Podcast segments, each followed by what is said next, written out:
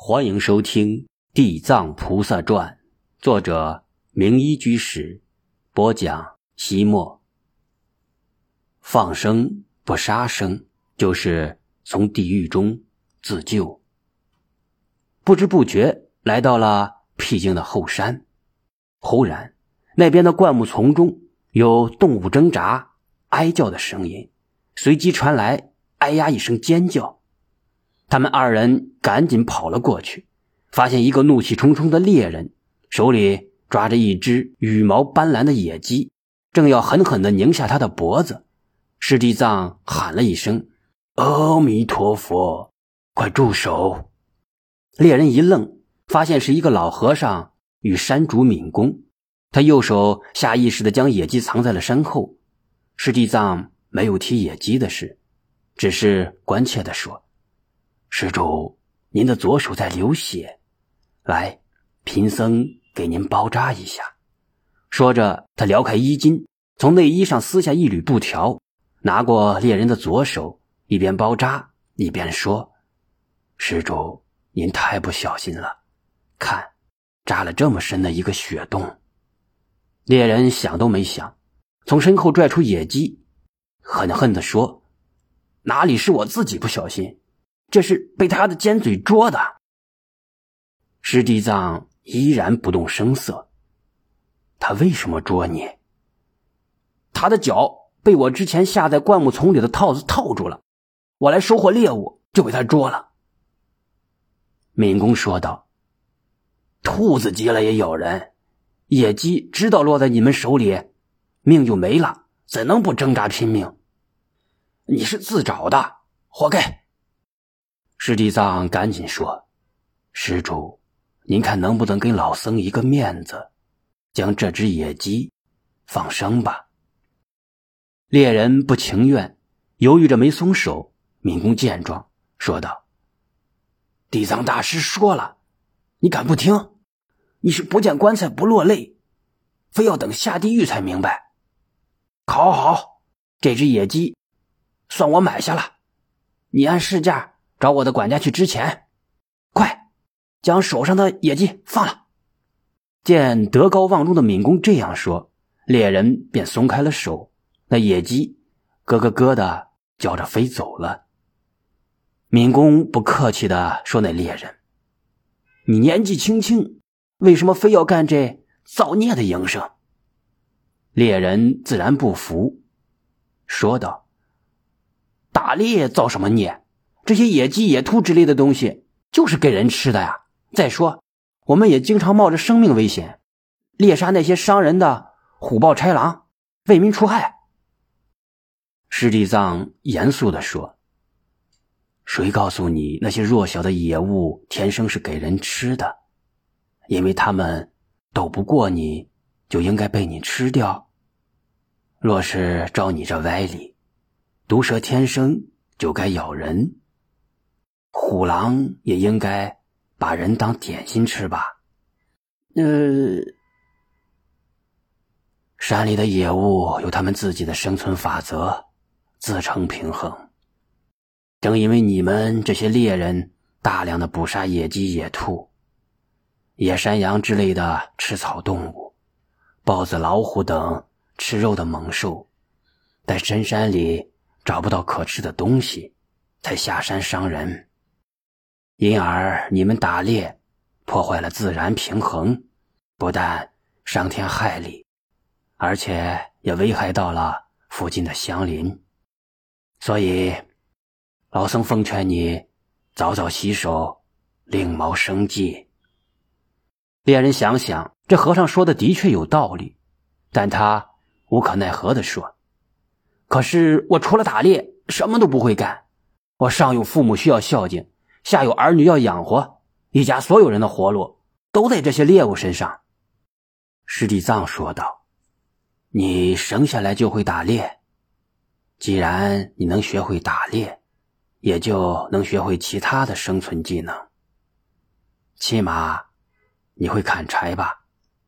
你放下弓箭，拿起斧头，不就解决了家人的生计？”敏公适时的插话说：“呃，对，这里的山场都是我家的，你可以做一个樵夫，天天到这里来打柴。猎人之所以以狩猎为生，收入高仅仅是其中原因之一，更主要的是这一类人都养成了一种嗜血的恶习性，残酷的杀戮能给他们带来莫大的快感，所以为了满足这种邪恶的刺激。他们大多数人明明知道狩猎是残害生灵，却仍然的乐此不疲。石底藏见猎人仍然执迷不悟，于是又说道：“刚才那野鸡不过是啄了你一口，你就恨不得立刻生吞活剥它，以心换心，将身比身。那些被你害死的猎物们，他们对你是不是？”也恨得咬牙切齿。生命都是轮回的，有朝一日，若是你沦落到他们的手里，你想想，他们会怎样对待你？所以你要悬崖勒马，早日改恶从善。好吧，你是猎人，我就给你讲一个有关狩猎的故事。金陵城里。有一位姓陈的秀才，自幼习举子业。为了准备来年进京赶考，独自一人搬到了自家后花园的一座僻静的房屋读书。每日由丫鬟将一日三餐送来。人的食欲有时好，有时坏，饭菜也有合不合口味的时候，所以书生经常会将剩下的少许残羹剩饭。等丫鬟第二天一并收走。一天晚上，微月之下，他听到窗外淅淅有声。书生天生光明磊落，所以胆子很大，就推开一条缝隙，悄悄的观察。他看到高高的外墙缺口之处，似乎有两个黑影。他以为是盗贼，便急呼：“抓贼！”那两个黑影赶紧说道。相公，我们两个并并非盗贼，来此也并没有恶意，只是有求于您。你们是什么人？我们已经不是人了。哦，难道世界上真的有鬼？你们鬼魅不是无所不能的吗？有何事要求我？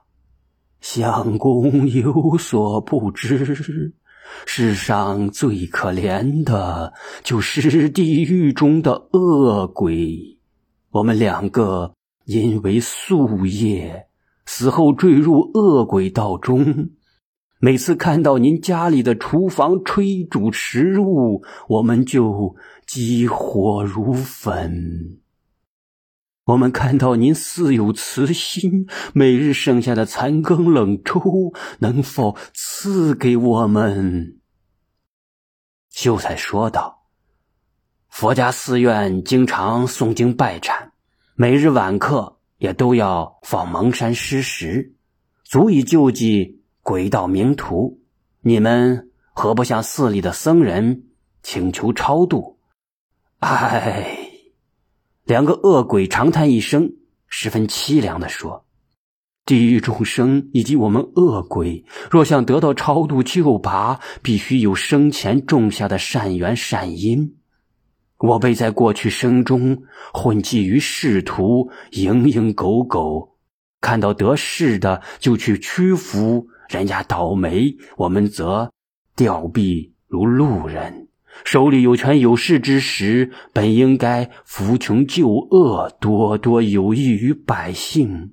可我们却搜刮民脂民膏，供自己及家人任意的挥霍。原来没有造善因，今日安能遇到善缘？佛寺每日给恶鬼施食，我们因为无缘，佛力也无可奈何。你们的家人们，他们没有给你们做超度。唉，恶鬼又是一声长长的叹息，说道：“俗话说：“不是一家人，不进一家门。”官宦之家，往往都是犯奸作科之辈。我们就是因为不信因果，才贪赃枉法的。家人岂肯浪费银子为我们超度？可是你们为何找到了我？当年你参加同事时，我们看你气宇不凡，以为是哪家的贵公子，所以没有刻意的刁难，特地的允许您多带一些食物，还吩咐衙役要尽量给您以方便。所以，因为这个小小的善缘，我们才能与您相见。书生想了想，的确有过这回事，就满口答应，将剩饭施舍给两个恶鬼。恶鬼特地说道：“相公，还麻烦您去向僧人请教，辨识真言。只有用佛咒加持过的食物，我们才能入口，否则像穆建莲的母亲一样，就算是有圣僧供养，食物送到嘴边也会。”化成铁丸烈火。书生心地善良，侧耳敏之，就如他们所请，学会了蒙山施食，每日傍晚便念诵咒语，便将残羹剩饭撒在墙边。两个恶鬼无限感激，吞咽而去。如是过了将近一年，书生临去赶考前的一夜。他忽然听到那两个黑影在墙外说道：“打扰日久，感激不尽，今日特地前来告辞。”书生问其何往，两个恶鬼说：“有了您的慈悲布施，我们俩虽然暂无饥饿之危，但这总不是常法，也是从您善待我们的这件事上得到了启发。只要存善念，行善事。”就能得好报。我们两个别无他人超度，求托无济，只好自己想办法做善事，以求自拔。金陵丛中多山丘，中山上的树木之内野鸟很多，每日总有一些城里人用弹弓来打鸟。每当遇到这种情况，我们就先惊动那些鸟，使之高飞。若是有人，下下网，我们就先驱使他们远离。正是这一念善心，消除了旧业。今日终于得以解脱恶鬼之身呐！师弟藏对猎人说：“我相信你打猎之时，也一定遇到过猎物莫名其妙的逃脱之时。”猎人浑身凛然一抖。点点头。这时，敏公说：“那沉沦之鬼还想法自救呢，难道你就自甘堕落？再说，据我所知，你们猎人的日子也不好过，危险不说，每日究竟能不能打到猎物，很难预料，往往会空手而归。所以，你们并没有稳定的收入。还是那句话。”在你没找到更合适的职业之前，我家的新探林，你可以无偿采伐，以柴换钱，起码比打猎安全稳当。猎人于是不再犹豫，立刻折断了自己的弓箭，下山去了。